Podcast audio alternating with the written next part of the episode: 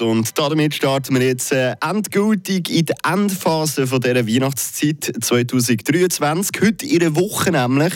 Da ist Weihnachten. Und da bereitet uns zusammen schon mal so ein bisschen unser Montagmorgen-Motivator präventiv darauf vor, wo sind wir ehrlich, nicht nur schön und besinnlich sind die Fester im familiären Kreis. Äh, damit, dass ihr auf die schwierigen und unangenehmen Gespräche vorbereitet seid, gibt es von unserem Radio FR Morgen Motivator einen kleinen Tipp mit auf den Weg. Er ist eine Legende. Er ist einzigartig. Er ist die Stimme vom Kanton und gibt noch Motivation für einen Montagmorgen.